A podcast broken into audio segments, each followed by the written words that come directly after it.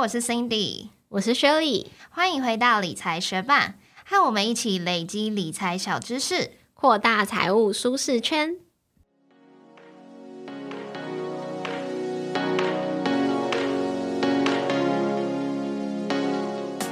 在节目开始之前，我们要来分享一则学伴在 Apple Podcast 的留言，他的名字是网，他说很不错的节目，我是年近五十的大叔。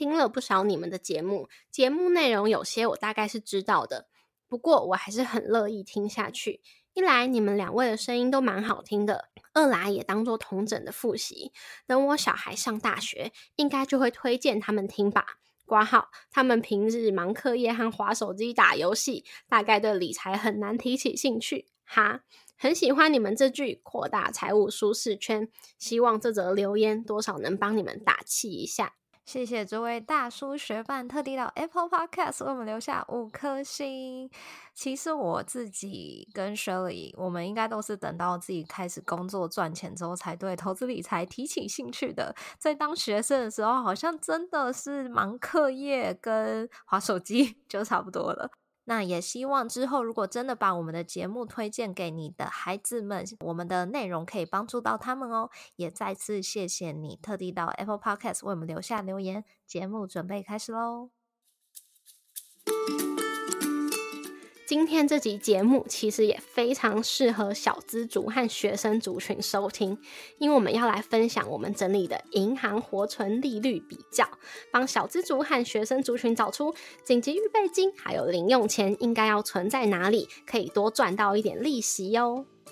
只要谈到基础的理财知识，要存紧急预备金，这就是一个一定会被提到的概念。在你收入突然骤减或是归零的时候，还有这一笔紧急预备金，让你可以过生活，争取一点时间来解决生活当中的问题。那我们之前就有分享过，其中一个存放紧急预备金的好方法，就是阶梯式定存。一开始先把你的紧急预备金分成三笔，分别存成一年期。两年期还有三年期的定存，后续只要你的定存到期，就直接再存成三年期的定存，这样子就可以一直有不同到期日的定存，又可以拿到定存的最高利率。但是现在有存网银和传统银行的数位账户纷纷推出非常凶猛的高利活存方案，甚至比定存的利率还高，来争取存款和存户。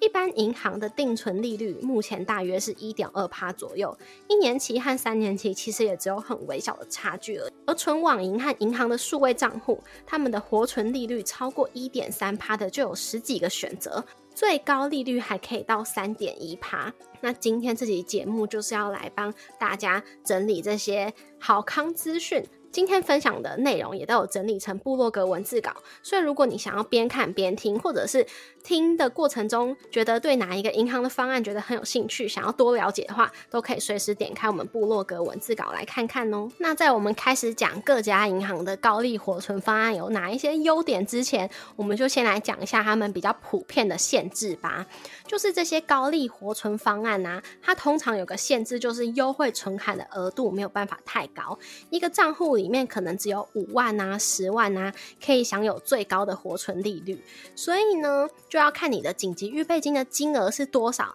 来去开足够的账户，才可以把这些优惠的利息拿好拿满哦。那紧急预备金大约就是要存三到六个月的生活开销的金额，究竟要存多少钱？其实要看你个人的开销，包含你的伙食费啊、房租费啊、交通费、贷款或者是分期付款那些金额有多少。可是紧急预备金是不包含你的娱乐性消费，像是如果你想要看电影或是跟朋友聚餐，这些就不用算到紧急预备金当中，因为紧急预备金就是让你可以。基本朴实的活下去三到六个月的一笔资金。那如果今天你是学生族群的话，我自己回忆了一下我的大学生活，其实我好像有大约计算过，我每个月会需要多少的钱可以活下去。那那时候我如果这一个月完全不需要跟朋友聚餐，然后我也都是很朴实的吃学校里面比较便宜的学餐的话，我那时候好像只需要大概四千五。就可以过好我一个月的生活。那如果是需要跟朋友聚餐，或者是学学校需要有一些，比如说买书的费用的话，我好像就需要六到八千块的费用。所以我才在多年后的今天，随着物价的膨胀。现在的学生族群应该需要每个月八千到一万二的金额才有办法活得下去吧？所以如果算到三到六个月的话，至少也要三到五万块的紧急预备金才足够。那这样你的高利率活存账户对于这个学生族群，应该只要开一个就足够了。那如果是上班族的话，可能就要再加上房租啊，还有去上班的交通费用啊，还有那些父母再也不会帮你付的电信费啊、水电费这些费用，加下来一个月的基本生活费可能也要两到三万。那这样子的话，你的紧急预备金可能就会是十到二十万之间。那这样子可能就会需要开两到三个账户才足够存你的紧急预备金哦。那在我们的部落格文字稿中有整理了二十几间银行的高利活存方案，但是在今天的节目中，我们只会介绍一部分我们真的觉得蛮赞的一些高利率活存账户，但不是因为我们有收钱哦，只是因为我们自己也需要存紧急预备金嘛，所以在搜寻这个资讯当中，就觉得说哦，这些内容很值得分享给我们身边的家人朋友，如果他们有需要的话，那也很值得分享给有需要的学伴。所以如果你也对于这些高利率活存账户的资讯很有兴趣的话，就继续听下去吧。那第一个我们要来介绍的就是利率最高的国泰青年子账户，它的活存利率最高可以到三点一二五趴哦。不过不晓得你有没有听到“青年”这两个字呢？因为这个专案的对象是只限提供给二十五岁以下的青年，所以呢，这个方案出来的时候，我已经是一个无缘参与的年纪啦。但如果你是有符合这个专案的对象的话，那在新台币五万元以内都可以享有这个三点一二五趴的活存利率哦。但是也有一个要注意的，就是这个子账户的。高利率方案是要达到五千元以上才会开始计算利息的，所以如果你把钱存在里面，但是每个月都有点接近月光的状态的话，那这样子就没有办法赚到这个高利率的部分喽。这个青年子账户。你可以开在 COCO 的数位账户之下，或者是新增在国泰世华临柜开立的账户，还有国泰世华的数位账户都可以。但是呢，如果你可以选择的话，会比较推荐你开在 COCO 数位账户下啦。这样子的话呢，你就可以享有 COCO 数位账户的跨行转账、跨行提款，每个月各五十次的免手续费优惠哦。那第二个我们要来介绍的高利率活存账户，就是将来银行的将来账户啦。在六万块以内，它的高利率活存达到三点一趴。那如果是超过六万块到三十万的部分，是一点三趴。那如果超过三十万的部分，就是零点八趴的活存利率喽。那除了高活存利率之外，将来银行它还有提供免费的跨行转账六十六次，免费的跨行提款六次。哦，那这个江南银行它的专案就没有限制年纪了嘛？所以呢，我自己个人就是有开立这个江南银行的账户。但是吸引我去开户的，其实主要不是这个三点一趴的利息，而是它有一张超强的金融卡，它叫做江江卡。江江卡呢，就是随便刷五趴回馈。这个五趴回馈是用 N 点的形式回馈到你的账户上，那这个 N 点呢，就是在之后消费的时候可以拿来抵金额使用，所以基本上一个 N 点就是可以当做一块钱来用啦。那这个江江卡的五趴回馈。是有回馈上限的，大约是刷五千元就会把这个回馈拿好拿满哦。那如果你有兴趣开立这个江南银行账户的话，可以使用我的邀请码哦，这样你就可以拿到开户礼两百 N 点。那我们的邀请码和邀请链接一样，都在部落格文字稿中哦。那接下来要介绍联邦银行 New New Bank 的这个高利率活存账户，它最高享有三趴回馈哦。除此之外，它的高利活存额度也是目前提到最高的，有十万元的额度。另外也提供每个月十次的跨行提款免手续费，以及跨行转账免手续费哦。不过要达到这个三趴高利活存，可是有一些指定任务需要完成的哦。如果是新户刚开户前两个月，其实是无条件可以享有这个三趴的高利活存的。但是如果开户两个月过后呢，就必须要完成任务才可以享有这个三趴的高利活存哦。那这个任务有两个选择，只要完成其中一个就好。第一个呢，就是信用卡任务。信用卡任务就是你要有联邦银行信用卡，然后设定这个 New New Bank 自动扣缴。如果当月扣缴成功，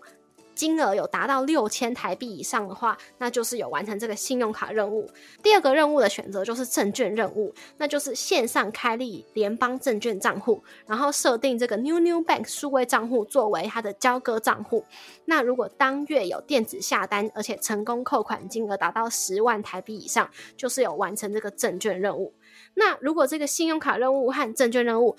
任何一个你都没有办法完成的话，那这样子活存利率就会剩下两趴哦。但其实也还算是蛮高的啦。那再来也要介绍一样是三趴高活存利率的中国信托买位账户，它在你成功开户的九十天内。存款余额有五万块以内，都是享有这样子三趴的高利率活存哦。虽然它没有提供跨行转账免手续费，或者是跨行提款免手续费，但是中国信托的 ATM 是满街都是，所以好像不太需要担心。但是要跟学伴们比较抱歉一点，是我们发现这个活动的时候，它已经即将进入尾声，也就是到今年的九月三十号就结束了。所以如果你对这个中国信托买位的活动有兴趣的话，可以持续的关注，看他们。有没有延续这个活动的优惠哦？那这个买位账户虽然它有配一张买位的千账金融卡，国内一般消费是一趴，海外是二点五趴，回馈没有上限。但是如果你有中国信托账户，然后想要一张金融卡的话，其实我们会比较推荐中国信托的 Line Pay 金融卡，因为它的搭配的优惠活动是更多，然后回馈更高的。那目前三趴的高活存利率账户都已经介绍完毕，我们现在要继续往下介绍新户最高二点七二五趴的台新 Richard 数位账户。如果你是在今年六月一号才开户的话。如果你是在今年六月一号才开户的话，你就可以享有 Richard 账户新台币三十万以内，最高是二点七二五趴的这个活存优惠利率哦。除此之外，它有提供跨行转账跟跨行提款，每个月各五次免手续费。那如果你不是新户，你是旧户的话，你也享有最高一点一八五趴的这个活存高利率优惠。但是这个一点一八五趴是你必须要完成任务才可以争取得到的哦。那这个任务呢，一样有两个选择。第一个选择叫做每人存满额，就是你要在 Richard 的外币活期存款中存到美元两千元以上，或者是人民币一点二万元以上，而且美金和人民币的余额是不可以合并计算的哦。那第二个任务的选择呢，就是基金月月投。就是你当月透过 Richard App 申购基金，成功扣款，累积金额达到新台币三千元以上，或者是美元一百元以上，才算是达成这个任务哦。而且新台币的金额和美元的申购金额是不可以合并计算的。刚刚讲的这个每人存满额和基金月月投，只要完成其中一个任务，就算完成任务喽。那有一点要特别提醒学伴，就是建议不要。把你的 Richard 账户设定成证券的交割账户，因为如果你设为证券交割账户的话，活存利率就只剩下基本利率零点二二五趴哦。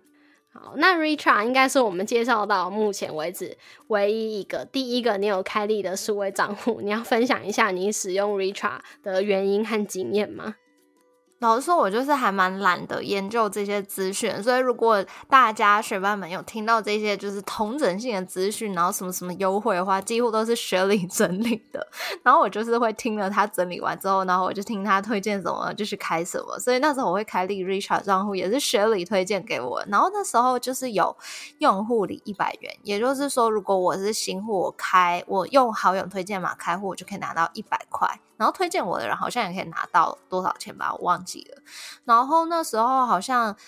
市场上 Richard 那时候就是高活存利率的先驱吧。每个月就可以看到说，哎，我存在里面的钱又是几百块、几百块回馈进来，就用的蛮爽的。所以，如果学霸们跟我不一样，你不是旧户的话，也是蛮推荐你去使用他们现在最高二点七二五趴的这个新户的活存回馈。那如果你需要好友推荐码的话，也可以到我们部落格上面，你就可以直接拿到一百块优惠礼哦。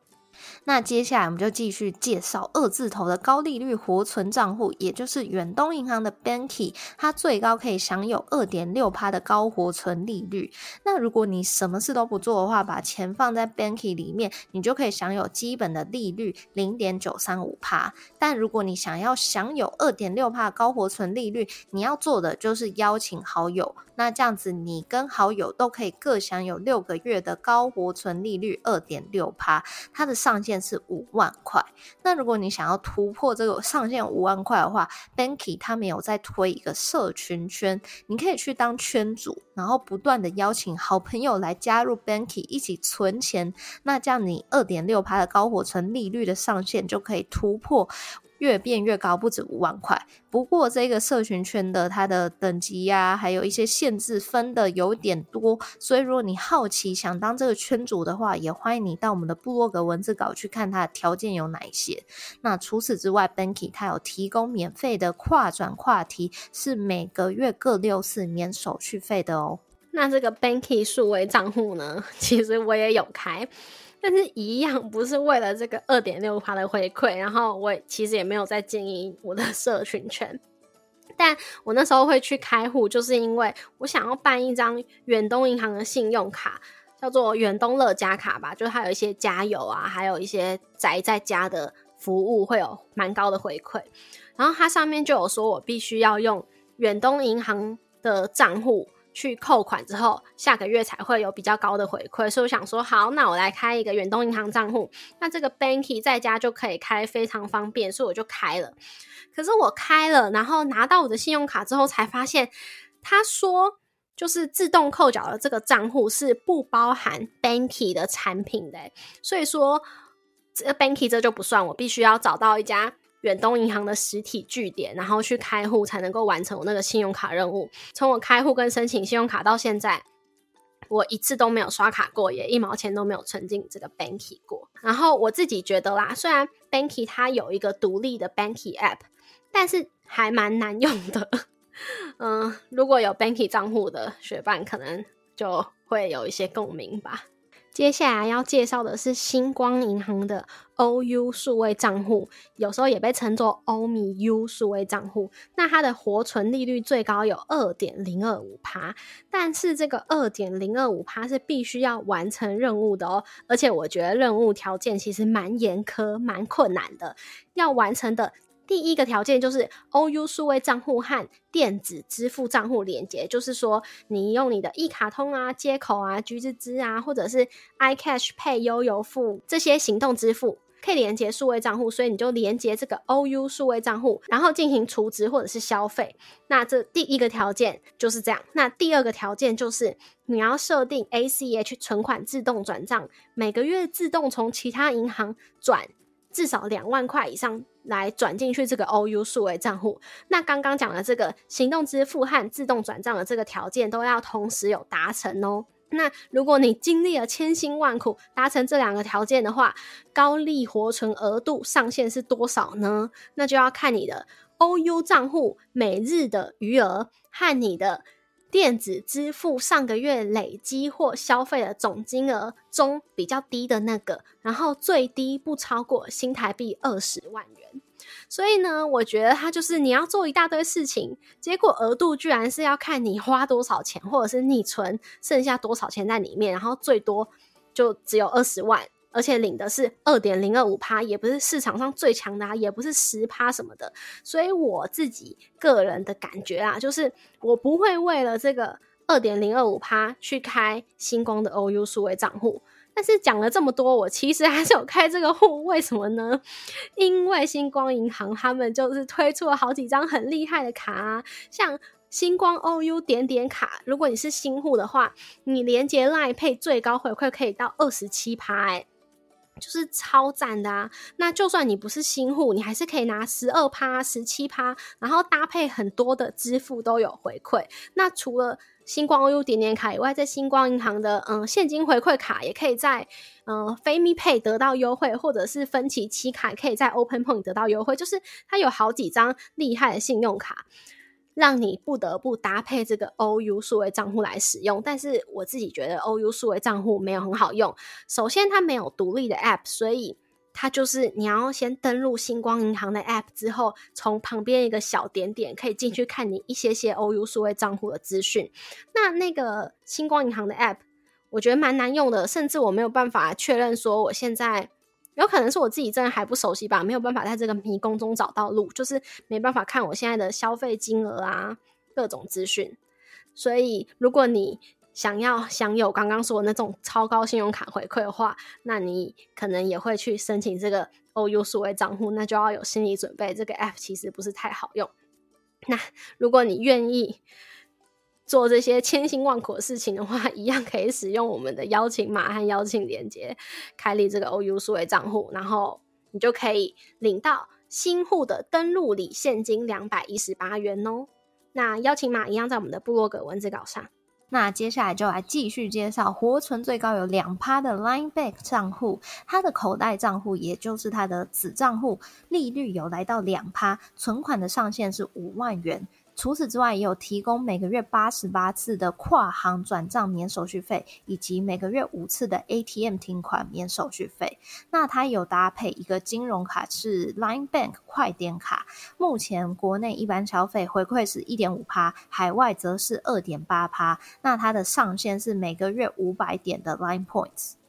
不过刚刚讲的这些回馈，目前都只有公布到九月三十号，所以如果你还没有办 Line Bank 账户的话，你也可以选择再观望一下。那再来也要介绍一样新户有两趴活存利率优惠的富邦银行 My Money，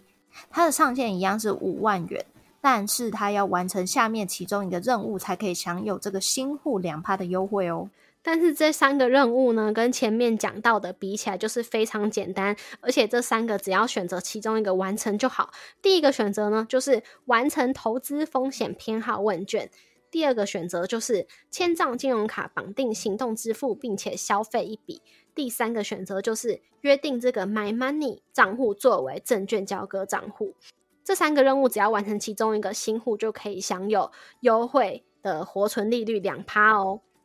那买 Money 数位账户，它的跨行提款和跨行转账的优惠，就是每个月两次跨行提款免手续费，跟八次的跨行转账免手续费。那其实我们已经介绍完二系列了，所以接下来我们就要来介绍一系列的高活存利率账户了。第一个要介绍的是永丰银行的大户，只要你满足大户条件，你就可以享有一点三趴的高活存利率，而且它的活存额度有到三十万哦。那到底要怎么成为大户呢？也就是你的平均财富要达新台币十万元以上，下个月你就可以升级为大户。那什么可以算入你的平均？财富呢，包含你台币啊、外币的活期存款，还有台币、外币的定期存款，以及像是银行基金的净值、银行 ETF、美股库存的净值等等，都可以算入你的平均财富当中。所以，只要你这一些产品有满足十万元以上，只要你这一些产品有满足平均财富十万元以上的话，你下个月就会是大户了，就可以享有一点三趴的高活存利率喽。但是学伴要小心哦。虽然永丰证券很积极的在宣传他们的大户头这个证券户，而且大户头也可以透过你的大户数位账户来扣款，但是你在大户头中的资产是不会算进去平均财富的哦。那最后一个我们要介绍的高活存利率账户就是乐天银行的乐天账户，它最高有一点二五趴，而且是无上限哦。不过你需要完成以下任务才可以得到这个。高活存利率的优惠任务是什么呢？就是要用乐天银行中的拍钱包付款，当月累积成功付款次数达到五次，或者是你是在 PC Home 线上购物，PC Home 二十四小时购物累积成功付款达到三次，那下个月开始就可以享有一点二五趴的高利活存哦。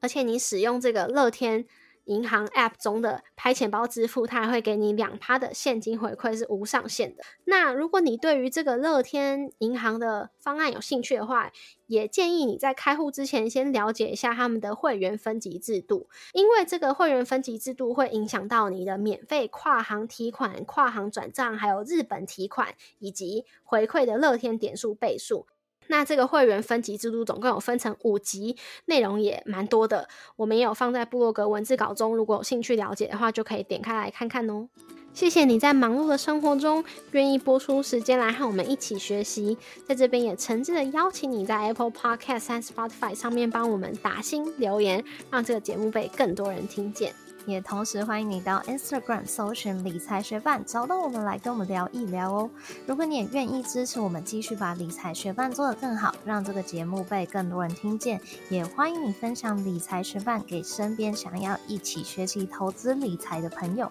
我们的网站上会有文字版的整理，如果想要收藏或是回顾，也欢迎你上去看看。网址是 moneymate 点 space。今天的布洛格文字稿的网址我们有放在节目的资讯栏里面喽，也可以从节目的简介中找到网址哦。理财学伴，我们下次见，拜。这礼拜上我们不是一起去上空语吗？然后我觉得还蛮好笑的一个趣事，就是我要抵达教室的时候，我突然发现，哎，怎么那边那么多人？然后一看，居然发现是明世在拍戏，然后就是。我阿妈每天八点档会看的那一出戏，所以他真的是挡在教室正门口，我就很尴尬，因为我就没有办法进去，所以我就真的是整整在那边大概五到十分钟，就等他们那一场戏拍完。然后我就突然觉得，因为以前看八点档，我就会觉得演员的那些演技还蛮浮夸，然后有时候甚至觉得就是是有一点。不是很纯熟那种演技，就感觉特别的夸张感觉。可是那一场戏他是拍哭戏，所以我就觉得他真的是很凄厉，然后也哭得很真实。我还是蛮佩服这些演员的。那最后就是等他拍完那场戏之后，我就赶快走进去。然后这场空余，就是后来我也邀请你说，看你要不要一起来跟我上上看，因为很久以前你好像也有你有上过空余吧？对啊，我印象中你有。然后我就想说，哎，不知道你想不想来玩？所以最后我们就一起来上空余。对啊，然后在上的过程中也一直听到外面有人在哭喊吼。没错，因为他们那一场戏就是非常的，那个成语叫什么？追星？我忘记了，反正就是非常的痛彻心扉。所以就一直听到很多的呐喊。那你觉得空域好玩吗？我就是觉得蛮好玩的，所以才会去啊。因为这其实也不是我第一次上课嘛。我之前有上，我之前有在两个地方上过课。第一个是我在前一个公司的时候，那时候公司有一些社团活动，然后我就参加了一个。运动的社团，反正好像一个月一次，还是一个礼拜一次，我也忘记了，就频率不是很高，所以那时候也觉得 OK。那在一开始大家还没决定说我们是要 TRX 还是要空余的时候，就有上过几次的，好像上过一两次，但是就有很多人觉得在。练在上那个空余课的时候头会很晕，那我自己是不会很晕，我其实蛮喜欢的。不过最后就还是遵从大家意见，我们之后的课都是上 T R X。然后在第二次是在我之前有健身房的汇集，然后它都会有一些团课嘛，其中有空余的团课，我就有去上。那在上那个团课中，我觉得比较困难的是，那个团课它好像比较没有分级，所以会有一些上比较久的同学，那他们跟老师也蛮熟，老师也会想要替他们提供就是更进阶的课程。所以，因为我已经很久没上，而且我之前也只有上过一两次而已，去上的时候就会觉得蛮困难的，身体酸的要死，然后筋又拉的很痛。所以上次跟你去上，我不知道我们那是基础的吗？我对啊，我们是初级。所以，除了一开始在暖身的时候是要使用自己的肌力，基本上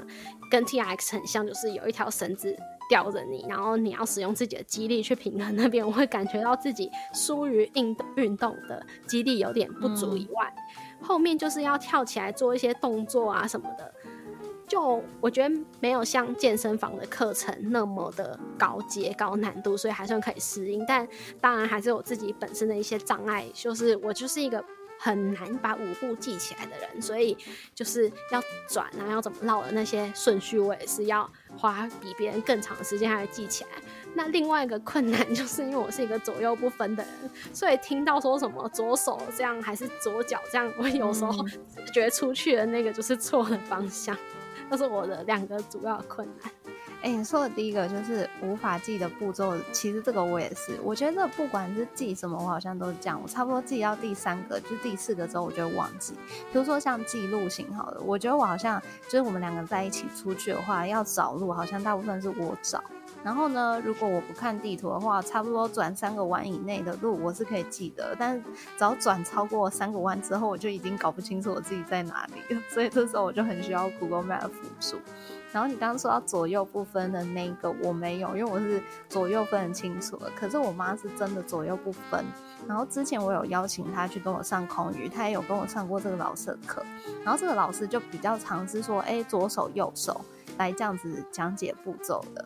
我妈就会真的搞不清楚。可是她最近去上太极之后。他变成是每天早上都要去练太极，然后他们可能学长姐还是老师在讲的时候，也是用左手、右手，或者转左边、转右边，所以他就觉得非常痛苦。那他以前啊，如果是真的刚刚讲方向的话，比如说哎右转，然后他自己就要先说好左边，然后配合他的手势，他左手会比一下，然后他就说左边，然后再说右边，然后他就哦这里是右边。然后他才会转，然后他现在就是真的逼迫自己训练，所以他现在比较左右分得清楚。所以我就想说，哦，原来这是可以训练，那说不定你也可以训练看看。我也是要思考一下之后就分得清楚，因为我是有戴手表的人，所以我很清楚说我的手表是左边。可是，如果是在没有思考、很直觉的情况下，我就会觉得我可能三十趴到五十趴，或者是三十趴到七十趴的几率会出错的那边，看我那时候的状况。嗯，然后我觉得我那我们那一天上空语的，我觉得很痛的一个点就是我们要缠自己的大腿。然后我觉得很白色的一点是，就是我们要缠两圈，等于要绕两次，就是你要旋转自己的身体两遍。然后呢，我选在第一遍的时候，我就觉得真的是痛到不行。然后我就跟老师说，好像会死掉哎。然后老师就说，好，那你不要转第二圈。但后来你转了第二圈，就是你成功转上去，而且我问你，我就觉得你好像一派轻松的感觉的时候，我就想说，好，那我来试试看好了。所以我就转一圈，然后痛到不行之后，就发出那种就是嘶吼声，就逼迫自己转第二圈之后，我突然觉得。第二圈就是是完全不痛哎，然后我就跟老师说，哎，第二圈为什么不痛啊？然后老师就说你是麻痹了吗？可是我不知道为什么是某个角度来怎样，我第二圈是真的不痛，然后我就很懊悔，我干嘛第一圈的时候在那边盯那么久，然后不转第二圈，我就是根本应该赶快转第二圈，然后就赶快不痛。我觉得不知道是不是因为那个老师他自己比较耐痛，所以他没有会。不会去想说动物要怎么样比较不痛，因为我第一次做，我真的觉得痛的要死嘛，我也是整个人就是从快从绳子上面跌下来的那个状态。但是我就马上想到我之前上课其他老师讲过的，就是只要把布用的宽一点，不要让它就像一个麻绳一样，你要让它真的像一个吊床一样。包住你的腿，就比较不会快把你的腿截肢的感觉。嗯，所以我第二次就让它变得很宽，所以不管是第一圈还是第二圈，都不会觉得很痛。嗯，对。所以你第二圈有可能是因为你的压力比较平均了，所以就没有那么痛吧？我不知道，反正我第二圈是完全不痛，然后就很像从地狱来到了天堂，然后就觉得我刚到底在干嘛？对啊，但反正。就是因为这样真的太痛了，所以我今天跟昨天都开始拉筋，因为我不想我下一次再那么痛。可是那个跟筋有关系吗？我想说，那就单纯可能是需要耐痛的练习。所以我觉得好像是，因为我觉得大腿内侧那边好像就会特痛，所以我现在就会用滚轮在里面压我大腿内侧。反正我就是想想尽办法让我不要那么痛，对，真的太痛。嗯，用滚轮可能有效，就是。加强你的痛觉耐受度。嗯，对啊，反正下礼拜再一起上课吧。